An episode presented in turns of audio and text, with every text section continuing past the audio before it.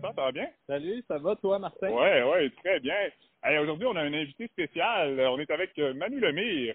Salut Manu. Suis... Bonjour. T'allais te dire, c'est vrai que je suis spécial. ouais, je trouve oui, ça. Oui, d'ailleurs, c'est important d'en profiter cette semaine en spécial à 2,95. Euh... Oui. oui, je suis en spécial et non pas spécial, oui, c'est ça. En spécial, ouais. Fait que euh, Manu, c'est un bon ami euh, depuis quelques années, on se connaît. Puis pour moi, euh, ce gars-là, il représente ben, plein de choses. Je lui dis souvent, j'adore qui il est, euh, ce qu'il fait et tout. Mais pour moi, c'est un, un, un, gars tellement drôle, euh, qui, qui profite de la vie. Puis je trouvais que c'était tellement pertinent de faire un podcast sur l'humour avec Manu. Là, donc, euh, donc voilà. De mon côté, moi, c'est Manu, ça fait quand même plusieurs années que je sais qu'il existe sans jamais avoir été vraiment en relation avec lui. T'attendais le spécial. T'attendais le spécial 2 ouais. ouais. Là, je vais pas me procurer. Ouais. Mais, euh, tu sais, toi, tu as un, un, lien plus privilégié avec lui. Ça fait que tu sais que c'est un gars qui est drôle puis qui est capable d'avoir une belle camaraderie avec toi. Moi, au contraire, ce que je perçois de lui sans le connaître, c'est vraiment euh, sa grande euh, authenticité, Mhm. mm -hmm. sa capacité ouais. aussi à influencer avec intégrité les gens dans une vision commune à la sienne. Tu sais. Ouais. Je trouve que j'ai l'impression que je ne sais pas s'il en est conscient, on lui posera la question, mais qu'il génère ou il dégage cette énergie-là, en fait, euh, de façon innée. Ben, c'est une bonne première question. Manu, toi, qu'est-ce que tu sens par rapport à ça? Est-ce que tu, tu es conscient de ce que tu, que tu dégages comme ça? Est-ce que tu sens que tu en es pleinement conscient? Euh... oui. oui. Je vais dire ah. Donc, oui. Ah, ça, oui. Non, euh, non, c'est juste que pour sortir de ma zone de confort, j'ai décidé que j'allais faire l'entrevue euh, tête en bas, pendu les pieds au plafond. Donc, euh, c'est pas facile. Mais euh, c'est ça, en fait, euh, oui, le, le, le, pouvoir de, de leadership qu'on pourrait appeler, c'est quelque chose qu'effectivement, j'en ai conscience parce que c'est quelque chose que, que je vais essayer de travailler volontairement. Donc, c'est un de mes objectifs parce que pour moi, euh, pouvoir avoir un impact de, de, la manière où je vais avoir un impact, ça peut pas se faire sans passer par une forme de leadership, sans que les gens aient confiance. Donc euh, oui, c'est un de mes objectifs là, de réussir à, à leader les gens, là, mais pas euh, pas en leur montrant quoi faire, mais simplement en les, en les accompagnant dans le processus de tout simplement de, de Ouais. qui ils sont vraiment. Je t'établis clairement, Manu, tes critères à toi pour bien habiter le leader en toi? Tu sais, quand, quand tu dis là, Manu, let's go ce mois-ci, euh, va falloir se connecter au leader en soi pour influencer, euh, amener les gens dans une direction, inspirer. Est-ce que tu te dis, bon, euh, c'est ma checklist, check, checklist du leadership, il faut que j'ai telle forme de pensée, telle habitude de vie, telles attitudes, ou ça se fait un peu euh, naturellement sans trop Ben, avoir- Je pense que c'est moins une liste de, de to-do qu'une liste de to-be. Tu sais, c'est que je vais me dire d'avance, OK, ben, comment j'ai envie d'être, premièrement, parce que c'est une chose d'être leader, mais c'est une chose d'aimer l'être. C'est très facile de se laisser prendre au piège du pouvoir, puis de tout simplement vouloir l'idée pour l'idée, puis d'oublier qu'avant tout, la vie, c'est un jeu, puis il faut s'amuser là-dedans. Fait que moi, c'est une des choses que je garde euh, vraiment, euh, comme vous l'avez vu déjà, euh, on s'est parlé un peu avant, moi, je m'amuse à tous les jours, je, je ris 475 fois et demi par jour. Et demi, ça, c'est des blagues à Martin qui n'ont pas toujours l'effet escompté. Mais euh, tu sais, je, je suis vraiment faire mon possible pour tellement m'amuser, puis juste montrer aux gens que c'est possible de se libérer. Puis tu sais, plusieurs façons de se libérer. On peut se libérer physiquement, financièrement, spirituellement. Mais d'après moi, juste la liberté de sentir qu'on a le droit d'être qui on est, de faire les blagues qu'on a envie de faire, puis de, de rire, d'être spontané. C'est une des façons que je vais développer mon leadership, juste en montrant aux autres que, OK, tu sais, le gars, il, il s'en fout pour vrai. Là. Il joue pas un rôle de gars qui essaye de faire comme ça ne dérangeait pas. J'ai vraiment travaillé sur moi pour que la critique me dérange plus, pour que le jugement me dérange plus, puis pour savoir que peu importe ce que je vais faire, ce que je vais dire, il va toujours avoir des gens qui vont me trouver complètement imbécile, puis il va toujours avoir des gens qui vont adorer ce que je fais. Fait que aussi bien être moi-même, tu sais. Ton authenticité, donc, c'est un grand pourcentage de ton leadership. Mhm. C'est c'est quoi les qualités de ton authenticité? C'est les, tes qualités propres à toi, euh, Manu, qui fait que tu aimes ton authenticité. Tu sais, là, j'entends, c'est une authenticité qui ne prend pas au sérieux, c'est une authenticité qui, qui joue au jeu de la vie, c'est une authenticité qui est quand même quelque chose, une vision aussi pour faire avancer les gens dedans. Y en a-tu d'autres qualités euh, de ton authenticité qui fait que l'authenticité de Manu est inspirante? Ben, c'est sûr que tu viens de le dire, mon authenticité est authentique, première des choses. Parce qu'avoir une authenticité non authentique, ça fait pas vraiment l'effet escompté. Ah, ça, c'est. Donc, euh, Non, mais ça peut paraître niaiseux, là, mais il y en a beaucoup de monde là, qui vont dire haut et fort, moi je suis authentique, mais que dans le fond, ils le sont pas. Ils font juste le dire parce qu'ils veulent se sentir dans le personnage de l'authenticité, mais ah ils ne sentent pas nécessairement les effets. Ouais. Fait que euh, puis par rapport à mon authenticité, je te dirais, ben c'est c'est que j'ai été beaucoup euh, dans mon passé, surtout j'ai été beaucoup trahi dans ma vie, tu sais, ou fait confiance, puis finalement euh, ça n'a pas fonctionné, des relations de couple difficiles aussi. Puis on dirait qu'à force de vivre différentes relations, autant en amitié qu'en amour, tu tu finis par comprendre que ultimement, c'est pas toi qui contrôle tout dans la vie. Puis ça, ça aide à faire moins de plans, à faire moins de, de se rentrer dans un état d'esprit dans lequel tu te dis, OK, ben moi, je veux que ça arrive de telle manière, à telle date, telle heure, puis ça aide à surfer un petit peu plus. Fait que t'es Est-ce que vous m'entendez encore? Hop, on dit, le mot authenticité a vraiment pas passé cette fois-là. Mais euh, on dirait que c'est ça, il y a une espèce de forme de lâcher prise aussi par rapport à l'authenticité, de d'être capable d'être juste dans le moment sans être dans l'attente ou dans la prévision, dans l'anticipation. Puis ça aide à être tout là, puis là pour vrai. Ouais. ouais. Je comprends ce que tu dis. Puis temps je suis beaucoup dans la conscience de l'homme le plus authentique, mais c'est peut-être pas qu'il l'est, justement. Mm-hmm. Ah, ah, ouais. ah c'est cool ça. Allait dire quoi? Ben, j'allais demander, en fait, Manu, quel pourcentage tu dirais que tu sens, je sais pas si c'est authentique, c'est le bon mot, mais parce que je pense que, en même temps, parce que pour moi, puis pour ce que je vois autour de moi, c'est, c'est pas non plus, personne est, est 100%, c'est peut-être pas la même notion qu'authenticité, mais pas à 100% aucun filtre euh, sur Facebook ou en affaires qu'avec des amis. Tu sais, euh, je pense ben, notamment avec ce mm-hmm. avec l'humour, tu sais, tu ne permets pas les mêmes blagues sur ta page Facebook qu'avec des amis, mais c'est non. mais tu sais, c'est normal, moi non plus, je fais pas ça. Mais est-ce que c'est de pas être complètement authentique ou, ou je, puis jusqu'où tu pousses la question c'est jusqu'où tu pousses cette limite là genre parce que moi il y a des affaires des fois j'ai le goût de dire ou d'écrire puis là je suis comme ah, ça peut peut-être choquer tu sais tu penses à l'interprétation des autres alors qu'avec des amis ça va. Fait que comment tu, tu gères ça Manu? Genre jusqu'où tu pousses cette liberté-là de t'exprimer versus ah ben ça peut-être pas, genre ça pourrait nuire à ma business ou je sais pas, tu sais. Ben, je pense que c'est surtout une question aussi qu'il faut avoir un certain charisme et une certaine façon de tu sais, l'art de la persuasion, l'art de réussir à comment je te dirais ça, tu sais, exemple, des blagues que tu me dis, tu vas-tu faire ça sur ta page Facebook, oui ou non, puis tout ça. Je pense que quand on est dans le domaine de l'influence, on est dans le domaine justement du leadership et tout ça, il faut savoir que le même message peut être dit de 20 façons différentes et dans un seul cas sur 20, il va rejoindre vraiment la personne qui est en face de toi. Fait que des fois, est-ce que c'est un, une forme de non-authenticité que de vouloir adapter son message ou c'est une façon de vouloir être compris en adaptant son processus de communication? Je sais pas si tu comprends ce que je veux dire. C'est comme si, admettons, tu es en chicane de coupe, puis là, ta blonde a dit quelque chose, puis euh, genre spontanément, ça fait Oh mon Dieu, que c'est con ce que tu viens de dire là. C'est ça, c'est ce qui arrive dans ta tête, par exemple. Mais là, tu te dis c'est peut-être pas la meilleure stratégie à adopter. fait, que là, est-ce que tu vas te dire que, par exemple, pas dire t'es donc bien conne? Est-ce que de pas le dire, c'est de pas être authentique ou c'est tout simplement de mieux choisir comment on veut. Tu sais, il y a une question de conscience de soi, il y a une question parce que tu sais, l'authenticité et la spontanéité, des fois, c'est à, pas confondre. Puis je te dirais, un des objectifs, c'est d'amener le plus de sagesse possible dans ma spontanéité pour pas avoir à faire le moment de respiration. OK, qu'est-ce que je veux vraiment dire ou faire? Puis savoir que ce qui va sortir spontanément, ça va déjà être approprié. Ça. c'est cool, en spiritualité, c'est ce que les yogis enseignent aux, aux jeunes apprentis, c'est exactement ça, maîtriser le pouvoir de l'intellect, c'est d'influencer la qualité de nos pensées en faisant des gyms euh, de l'esprit. C'est la gymnastique mhm. de l'esprit, c'est de s'habituer à, à penser mieux, s'habituer à philosopher, s'habituer à, méditer avec plus de sagesse pour transformer justement. parce que là, on marche encore dans le bois, la il faut, faut, vous le dire. Puis Martin, il me fait passer dans les flaques. Il fait exprès que je pile dans l'eau. ouais, ouais, voilà.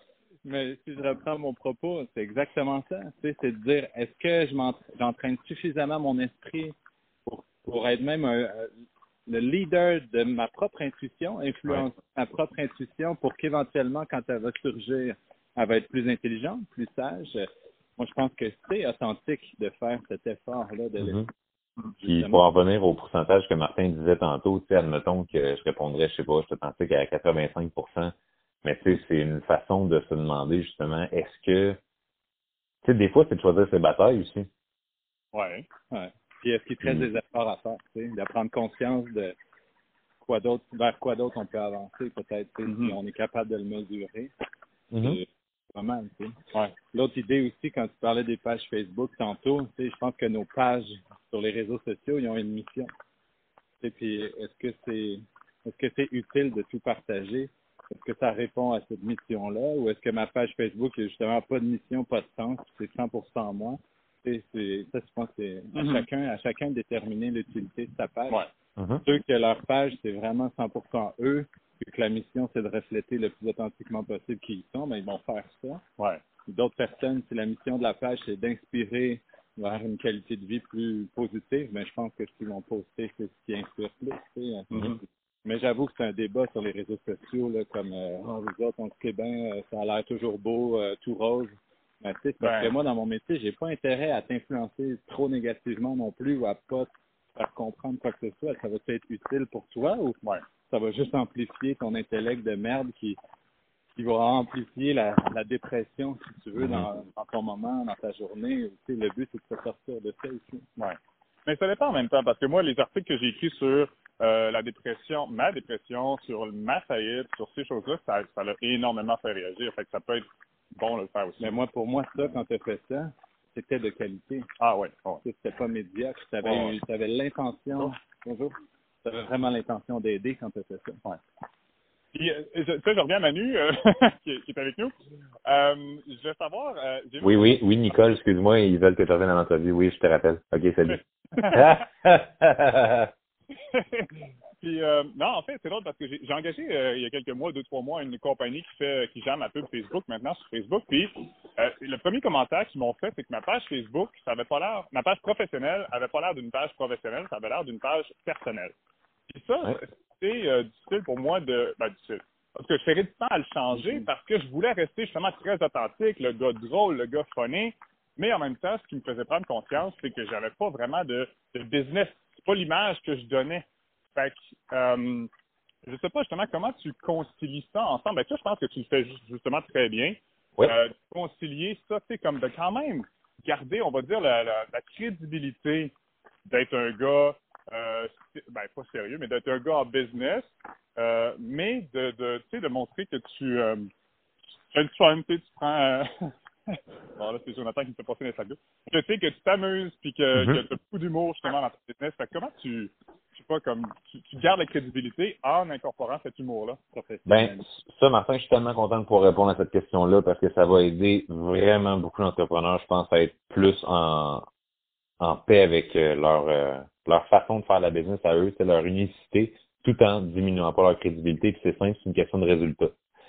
Peu importe c'est quoi ta business, quand tu es en affaires, c'est parce que tu règles un problème. Puis comment tu règles ce problème-là? C'est en aidant soit une situation, un objet, une personne, peu importe, à passer du point A au point B. Si tu réussis à amener la situation, l'objet, la personne du point A au point B de manière excellente, ensuite de ça, le contour, ça devient justement ton unicité, ton brand, ce qui te distingue des autres. Comme sais, euh, mettons, il y a un gars que je connais, il était capitaine pelouse. Ben lui, le gars a décidé qu'il se faisait un saut de super-héros vert avec euh, tout ce que tu peux Ouais. imaginer de super-héros, puis lui, il va tondre le gazon chez vous, mais il va le faire déguisé en super-héros.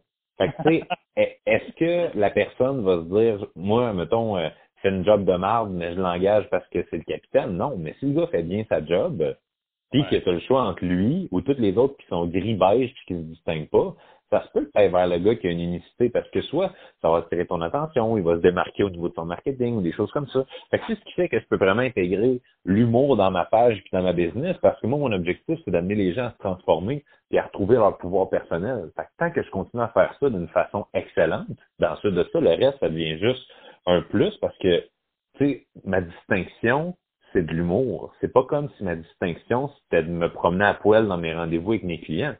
C'est là que tu comprends, il n'y a pas vraiment d'inconvénient à être drôle, tu sais.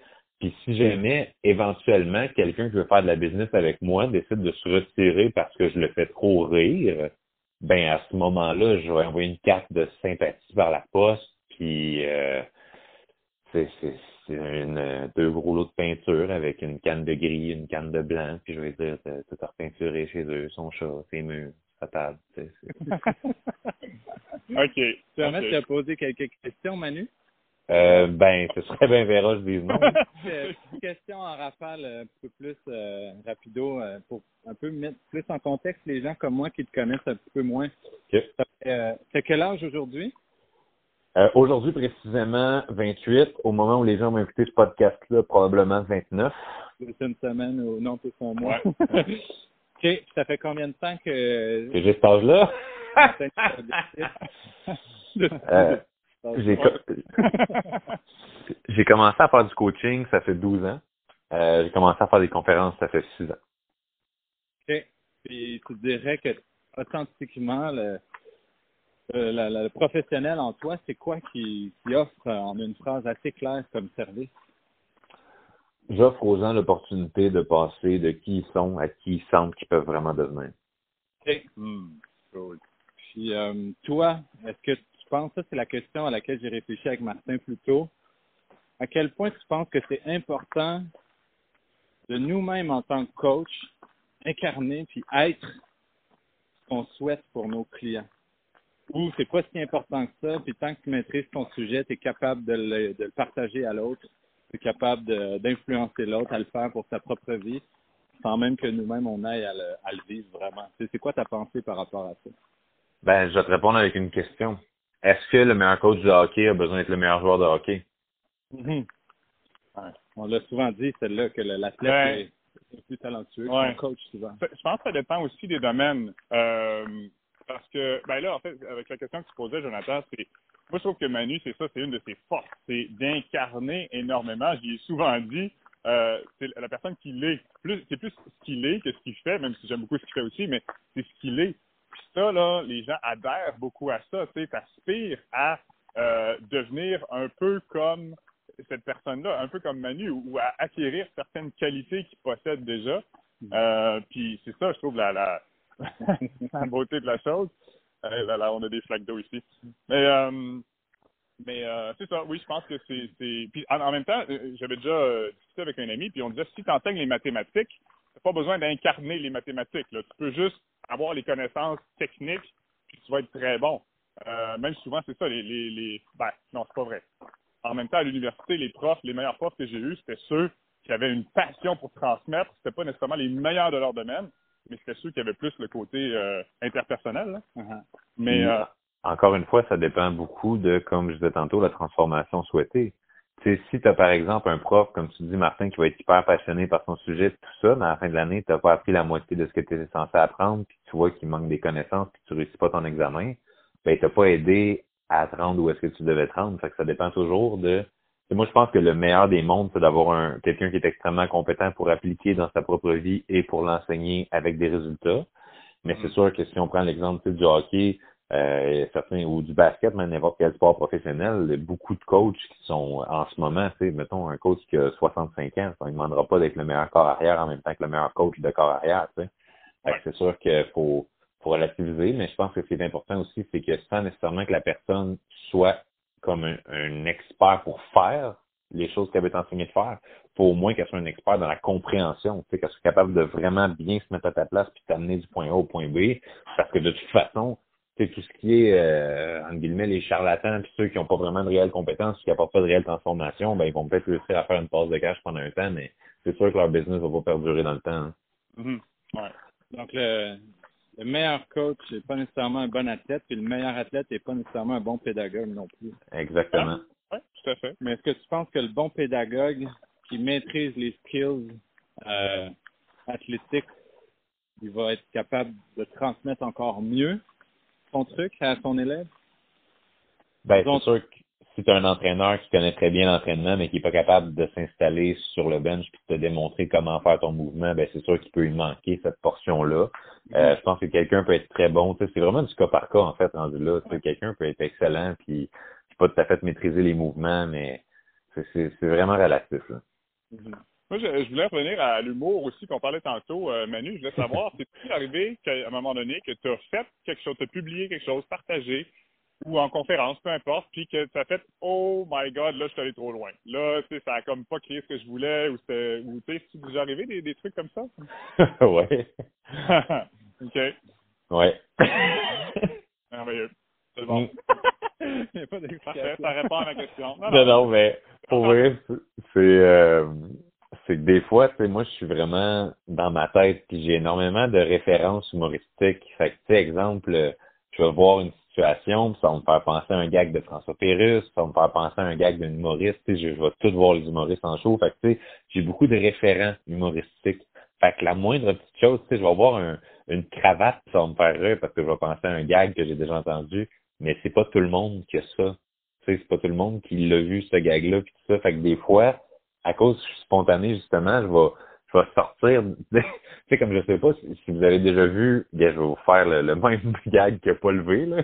Mais je sais pas si vous avez déjà vu l'image passer sur Facebook qui disait euh, genre tu penses que t'as une journée de marde, ben regarde sa journée à lui, puis c'est un gars que sa job, c'est comme de rentrer complètement la, la moitié supérieure de son corps dans le cul d'un éléphant pour aller faire je sais pas trop quelle affaire. Vous avez-tu déjà vu cette image-là? Oui, oui, j'ai déjà vu, moi. Ouais. Toi, Joe, as-tu déjà vu ça? Ouais, j'ai déjà vu ça une Ouais. d'années. ouais. fait que, Moi, j'ai déjà vu en Imagine- live. En fait, c'est en Thaïlande. ok, c'était toi dans l'éléphant. c'est moi, c'est moi la photo. Il me semblait que ton, ta salopette me disait quelque chose.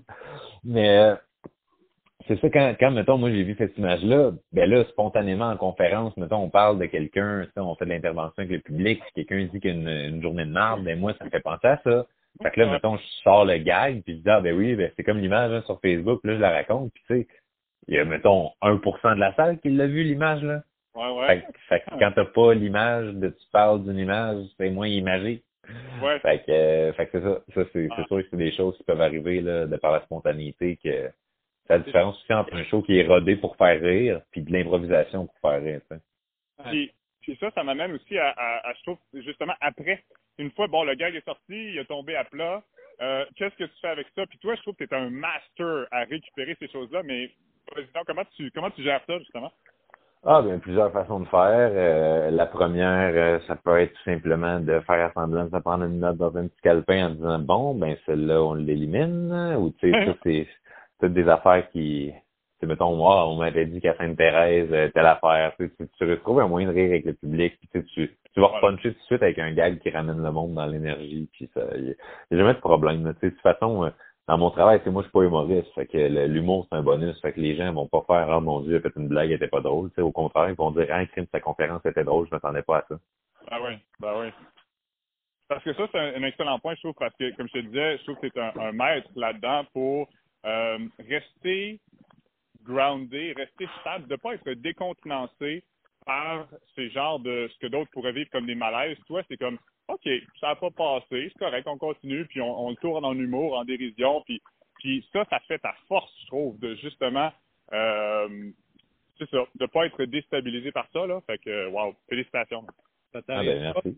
Ça t'arrive-tu des fois, Manu, de revenir chez toi, puis euh, une journée plus tard ou quelques heures plus tard? De pleurer. Ouais, exact.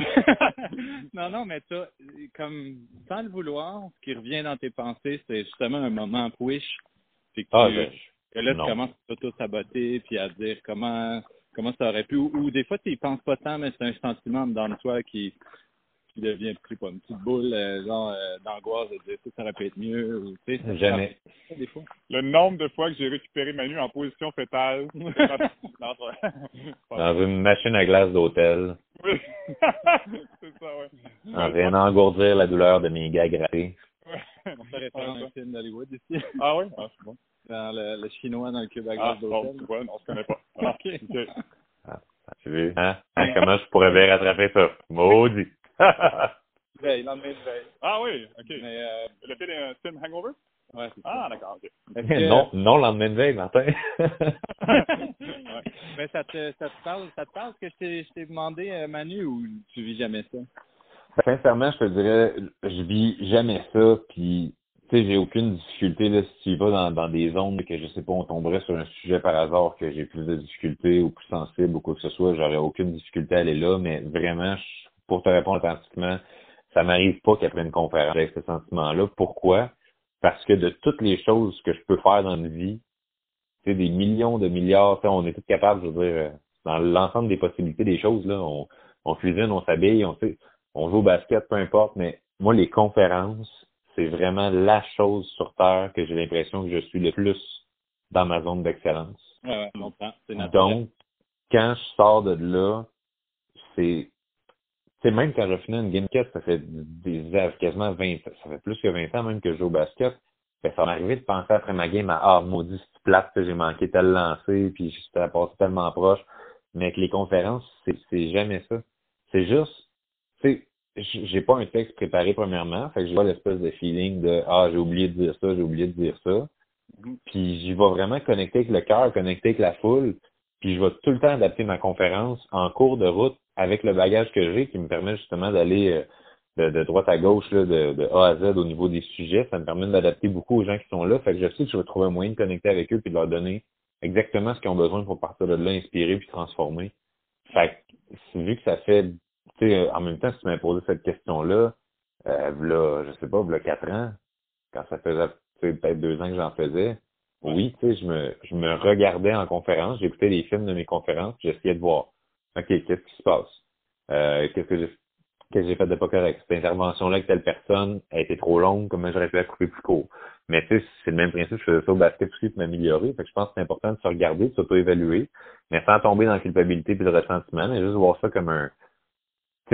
C'est comme si tu avais un examen formatif en mathématiques au début de l'année, puis tu avais 62, puis tu te disais Ah oh non, je suis une merde en maths, puis tout ça, puis tu abandonnais tes prochains examens. Tu sais, ça, ça sert à rien de se taper sa tête. Tu juste se dire OK, ben tu regardes tes erreurs, tu regardes ça a été quoi, tu t'améliores, puis tu te dis, je vais être prêt à la fin de l'année.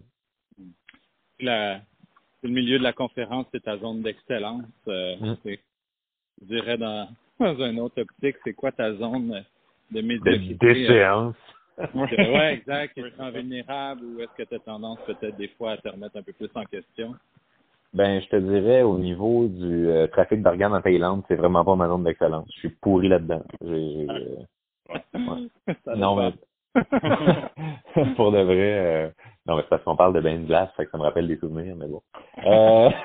c'est beau sur toutes les images qui passent dans ta tête. ouais, ouais, exactement. Mais euh, une zone dans laquelle je suis moins, euh, ben là, c'est sûr que comme tout le monde, il y a tellement de zones, là, ça c'est, c'est faudrait être plus précis dans genre une, zone où comme j'ai, j'ai carrément honte de moi, ou une zone où je suis juste, je, je, je suis pas le meilleur laveur de vêtements blancs, tu sais, mettons.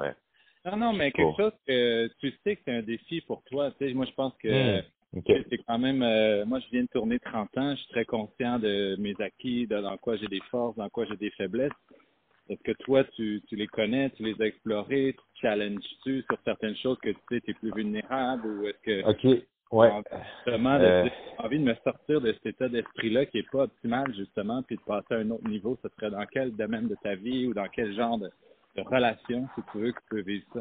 Ben, des fois, ça peut être par rapport à l'alimentation. Par exemple, j'ai des, euh, des croyances contradictoires. Par exemple, une croyance par rapport à, je sais pas, boire un verre de bière. Ben, dans ma tête, il y a une part de moi qui est comme, je sais les impacts physiques, physiologiques, long terme, court terme, sommeil, qualité de vie. Puis d'autre côté, il y a qu'est-ce que j'ai envie de vivre? Est-ce que j'ai envie de vivre ce moment-là avec des chums? Peu importe. Fait que ça, des fois, je te dirais, j'ai tendance à, tendance à être un défi pour moi de, de choisir ce que je veux ultimement plutôt que ce que je veux maintenant. je suis quelqu'un de très, très, justement, dans le moment présent, l'authenticité, spontanéité. Fait j'ai tendance à beaucoup euh, faire des choix par rapport à. Tu on fait des choix par rapport à pain and pleasure, comme on dit. Là. Puis moi, je vais, je vais beaucoup chercher le plaisir plus que faire des choix pour éviter la douleur. Donc, ça, ça, ça, peut être. Euh, après coup, quand tu fais des choix de par pur plaisir ou? Pardon, j'ai pas compris le début. As-tu tendance à te culpabiliser un peu quand tu fais des choix par pur plaisir, mais que c'est différent un peu de l'orientation que tu aurais aimé donner à ta vie de façon mieux réfléchie? Ben, ça peut arriver. Euh, mais tu sais, la culpabilité, pour moi, ça a été une zone, en fait, c'était ma zone de, de, de médiocrité, comme tu disais, c'était ça pendant des années. Euh, je, me sentais coupable pour tout. Je me sentais coupable dans mon couple. Je me sentais coupable quand je mangeais mal. Je me sentais coupable quand j'avais pas un entraînement à la hauteur. Je, tombais souvent dans la culpabilité. Puis je souffrais tellement de ça que justement, là, pendant des années, c'était mon focus principal. Comment réussir à associer des émotions positives à des euh, moments d'échec personnel, psychologique, en guillemets, mauvais choix. Puis euh, j'ai réussi à tourner ça de bord pour arrêter de culpabiliser. Aujourd'hui, c'est beaucoup moins présent, c'est beaucoup moins intense, c'est beaucoup moins long dans le temps. Mais ça peut mm-hmm. encore arriver, c'est sûr là, que, par exemple, je me dis, OK, ben là, euh, genre, je recommence à faire attention à bien manger cette semaine. Et je me dis ça dimanche soir, puis mardi déjà, je mange une pizza, tu sais. Fait que c'est sûr que dans ces moments-là, Ah, c'est- toi ça peut. C'est correct. Ouais, c'est c'est pas toujours évident, là. Fait que ouais, ça, ça peut être euh, quelque chose encore à travailler. Au fil du temps, si tu veux donner un coup de pouce à ceux qui nous écoutent, c'est quoi la- l'amalgame de solutions ou la, solution qui fait que tu as réussi à shifter un peu au-dessus de ta culpabilité au fil des années? Ben, c'est en fait de comprendre d'un point de vue très très rationnel que la culpabilité ne sert absolument à rien. C'est que souvent on a tendance à associer des mots parce que tu sais, mettons là, les deux, on se fait les trois, excusez, les, les trois, on se fait trahir en même temps par notre meilleur ami, OK? Ouais.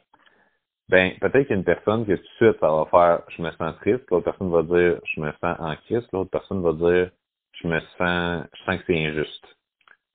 Mais peut-être qu'on vit dans le fond intérieurement la même émotion, mais qu'on l'exprime avec des mots différents. Fait que juste de comprendre que quand j'avais l'impression que je vivais de la culpabilité, de comprendre que le mot culpabilité n'amène aucun aspect positif à une situation, ben je me suis dit, OK, qu'est-ce qui peut se rapprocher peut-être de la culpabilité, mais qui pourrait m'aider à construire quelque chose?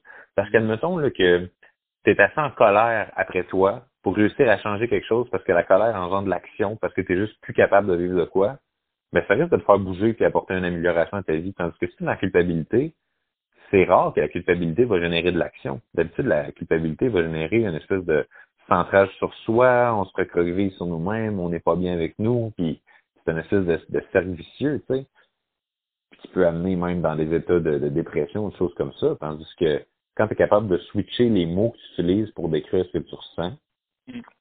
ça peut avoir un impact positif. Ouais. Pour moi, ça, ça revient encore à ce qu'on disait tantôt, l'effort de l'intellect, de prendre la maîtrise un petit peu de ses pensées, puis de Mhm. transformer ses pensées pour quelque chose qui nous fait sentir des choses meilleures. C'est plus Ouais. agréable. Moi, moi c'est drôle, j'ai une vision différente. euh, moi, c'est l'inverse, c'est de sortir de l'intellect. Plutôt que de rationaliser, rationaliser les choses, c'est d'arrêter de, de réfléchir ou tu sais, se convaincre. C'est un peu comme essayer d'avoir confiance en se disant je suis confiant, je suis confiant, je suis confiant. Si je me le répète mentalement, ou je suis pas je me sens pas coupable, je me sens pas coupable. Tu sais, mentalement, on n'aboutit pas vraiment nulle part, selon moi. Le but, c'est de sortir du mental, c'est de ressentir ces émotions-là. Puis quand tu les ressens, ben là, tu peux les libérer puis les laisser aller. Comment Mais avant de les ressentir, ça commence des fois par un concept. Tu sais, par exemple, si jamais je te dis, essaie de ressentir de la gratitude, mais dans ta tête, répète-toi que tu es un moins que rien, ça se peut qu'il y ait un clash entre les deux. C'est pour ça que je suis tout à fait d'accord avec toi euh, par rapport au point que c'est important justement de, de sortir juste de son intellect et de réussir à connecter avec son cœur.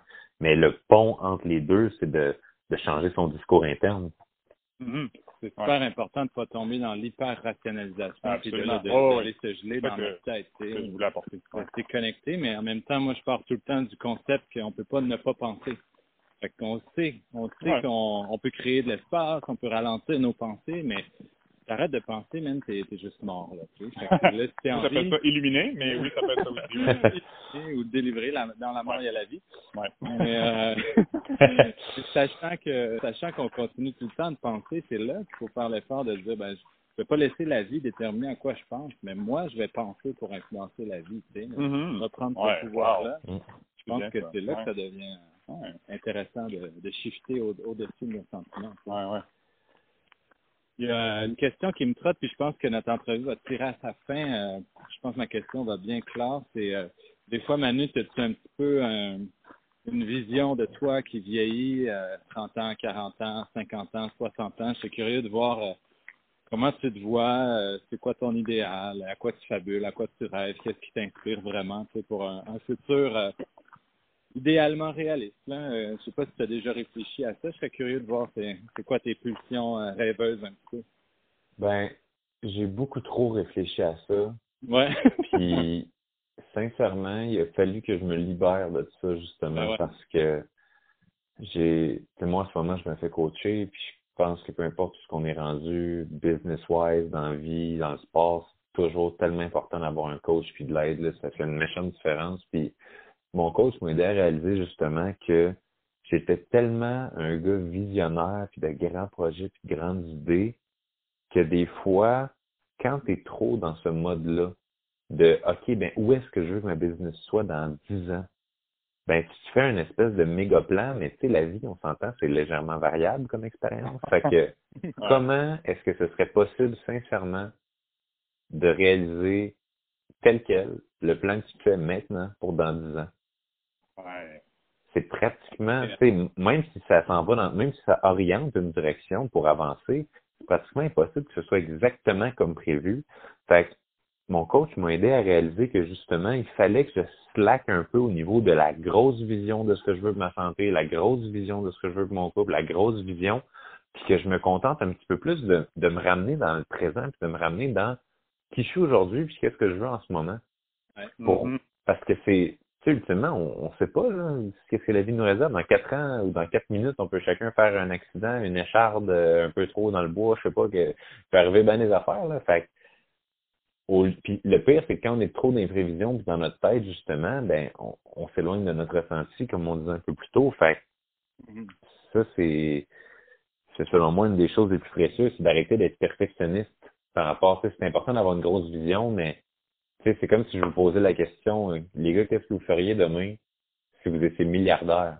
Ben, vous avez le choix. Soit vous me dites la première chose qui vous passe par la tête que ah, c'est ça que je fais en premier, ou vous essayez de me faire un plan détaillé et me dire combien vous dépenseriez chacun des dollars du milliard. Mais probablement que si vous me faites le plan détaillé, vous allez passer beaucoup de temps là-dessus. puis Ça va être difficile de l'imaginer d'avance. Vous allez mettre beaucoup d'efforts là-dessus, puis ça risque de pas se passer comme prévu en plus. Fait que c'est pour ça que je suis un peu plus dans le go with the flow ces temps-ci. Puis, tu sais, j'ai une vision de, c'est moi globalement, qu'est-ce que je veux faire si je veux aider le plus de gens possible à se libérer? Libérer physiquement, psychologiquement, émotionnellement, relationnellement, financièrement. Je veux aider les gens à se sentir libres, à se sentir bien, à sentir qu'ils ont du pouvoir sur leur vie. Puis je me sers de ma vision pour avancer avec ça au lieu de me dire je m'en vais à tel but en particulier. D'accord avec toi à 100%, Manu. Ouais. Je rencontre tellement de gens qui souffrent parce qu'ils sont en amour avec leur vision à long terme, mais ils détestent le day-to-day qu'il faut faire pour Ouais. s'y rendre.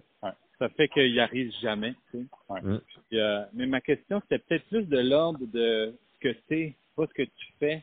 Tu sais, l'espèce de fleur que, ou de je sais pas quoi que tu sens qui pousse en dedans de toi depuis que tu es jeune. Ça va devenir quoi à sa pleine maturité? Tu sais, ça va être quoi ton, ton rôle, ton leitmotiv? Tu sais, Manu, Manu évolué, ça va être qui? Sais, pas, pas tant dans ta business ou ce que Oh. tu vas faire. ou Moi, je sais ça. Toi, t'as déjà une idée? Ouais.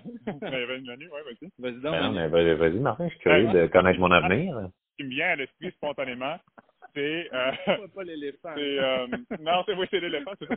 non c'est c'est c'est quand tu m'avais dit que tu vas croiser quelqu'un sur la rue et que juste en, en te regardant ou juste parce que tu dégages tu vas sentir que l'autre personne a lu ton livre ou, ou a, a reçu ton influence puis Mhm. va avoir euh, amélioré sa vie C'est une comme, reconnaissance. puis, mais, mais quand Manu m'avait exprimé ça, là, il, il dégageait quelque chose de phénoménal. Tu sais, là, là, je trouvais qu'il incarnait encore plus pleinement qui il est.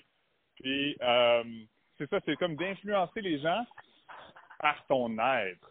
Puis moi, c'est ça que je vois Manu faire déjà énormément, puis je lui dis souvent, mais le faire encore plus, euh, de plus en plus, de plus en plus incarner qui il est pleinement pour que les mots qu'il dit, les trucs qu'il fait, ça aura de moins en moins d'importance, ça va être juste qui il est. Euh, ça, là, wow. Est-ce que tu le projettes de la même façon, toi, Manu? Euh, oui, ça ressemble beaucoup à ça parce qu'effectivement, c'est ma vision ultime pour euh, pour plus mon moi personnel, comme tu disais, Mhm. Joe. C'est Ouais. c'est de sentir que l'impact que j'ai eu est plus nécessaire avec des mots. Hmm. C'est rendu avec des ressentis. Tu sais, c'est Ouais. l'espèce de complicité qu'on est capable d'avoir après un certain nombre d'années en couple, un certain nombre d'années avec un, un ami, tu sais, qu'on on se comprend sans se parler. Puis un de mes buts premiers, tu sais, si on fait ça vraiment basique, c'est d'éliminer la souffrance. Tu sais, c'est d'aider les gens à arrêter d'être dans la haine, la colère, puis d'être plus dans le partage, dans l'amour, dans leur cœur, dans l'humour, dans le dans plaisir de la vie, puis de, de tout simplement triper. Là, c'est court la vie, il faut triper. Fait que de réussir à sentir que juste en croisant les gens dans la rue, je ressens ça dans leurs yeux. Ils n'ont même pas besoin de me dire hey, Monsieur Lemay, excusez-moi, j'ai lu votre livre. Non, juste le regard, puis tu sens que la personne est en paix avec elle-même, puis qu'elle Ouais. contribue à partager ce message-là, parce que ce message-là, c'est pas le mien. Ce message-là, c'est le message de tous les mentors que j'ai eus, de tous les livres que j'ai lus, de toutes ces personnes-là qui, avant eux, ont lu des livres, ont eu des mentors, parce qu'on est une lignée de personnes souhaite faire une différence dans le monde. Puis c'est ça que je veux ultimement, c'est que tous ensemble on réussisse à faire la différence. Fait que, que je crois que quelqu'un dans la rue qui est en paix, parce que c'est Martin Pelletier qui l'a influencé positivement, ou parce que c'est moi, ou parce que c'est Joe, ou parce que c'est Tony Robbins, peu importe, pour moi, ça fait pas de différence. C'est juste de sentir qu'on appartient à cette même famille-là de gens qui ont tous à cœur de faire en sorte qu'on vive dans une triste belle place. Wow. Wow. Fait que si, si je résume dans le fond ce que tu as nommé tantôt, c'est d'être en couple avec tout le monde. Oui, c'est ça. C'est surtout pas se protéger. Ouais, ouais. Merci. hey, Manu. ben, wow, Manu, franchement, là, euh, ouais, merci énormément. Euh, tes réponses, euh, t'as tellement plein de sagesse, c'est vraiment cool de, de jaser avec toi. Euh, si les gens veulent en apprendre plus sur euh, qui que ce que tu fais, euh, c'est quoi le meilleur endroit? Si tu le site web, page Facebook, euh, tout ça? Ben, Donner, euh, leur email, leur carte de crédit? j'aurais tendance à faire la psychologie inverse en disant c'est un secret, les gens peuvent pas me joindre, il n'y a aucun moyen de me joindre, je suis caché quelque part, c'est un concours pour me trouver. Ah, fait que je me dis que ça fait en sorte que les gens se diraient Ah ben voyons donc, c'est même mystérieux, je vais tout faire pour réussir à le trouver. Ah, bon, ben, ça me plaît. En fait, c'est un bon test parce que si quelqu'un est pas capable de trouver ton site web ou ta page Facebook en connaissant ton nom, euh, c'est peut-être pas le genre de personne que tu veux avoir dans ton auditoire. Martin, si tu me restartes là-dessus, on en a pour 45 minutes. Et Euh, euh, chez mon mot de passe, euh, mon mot de passe marche pas. Ouais, Ah. mais est-ce que tu as rentré un mot de passe sur le site? Ben non. OK, ben fallait que tu rentres un mot de passe. Comment ça? Ben, ben ah, bonne journée. Ouais. Puis euh, d'ailleurs, je l'ai mentionné brièvement, mais ton livre, c'est Le pouvoir de choisir que j'ai lu, que j'ai adoré. Alors euh, voilà. Fait que ben encore une fois, merci énormément Manu. C'était vraiment Merci les boys. C'était cool. euh, euh, ben à bientôt. Merci, C'était drôle, c'était le fun. Puis oubliez pas là, de, de faire attention dans la forêt, là, c'est dangereux. Oui, oui, on a croisé non, des flaques, ça va. Ah non! bon, ben, bon dernier podcast, finalement. Bon. ça. hey, salut, Trump. Salut, Jean. Bye.